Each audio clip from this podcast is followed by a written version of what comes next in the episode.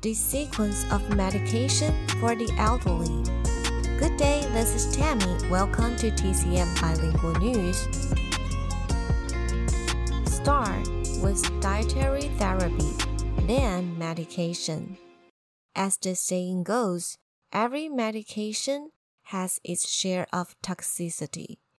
Therefore, when possible, opt for dietary therapy before resorting to medication. For instance, drinking ginger and brown sugar water can treat colds caused by wind and cold. If dietary therapy proves ineffective, consider alternative methods such as physical therapy, massage, acupuncture, and only resort to medication at a last resort. 2. Start with topical application, then oral medication.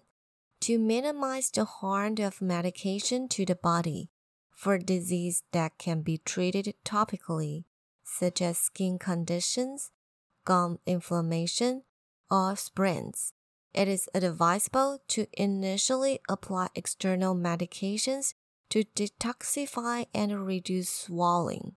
It's best to avoid taking oral anti inflammatory drugs in such cases. Commence with oral medication, then consider injections. Some elderly individuals tend to opt for injections at first sign of illness, believing it will lead to quicker recovery. However, this is not necessarily the case medication inject directly into bloodstream circulate throughout the body and may pose a direct risk to blood vessels and the heart.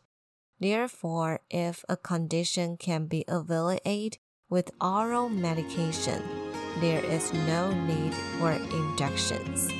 Today's news come from China Health News. Hope you like it. See you.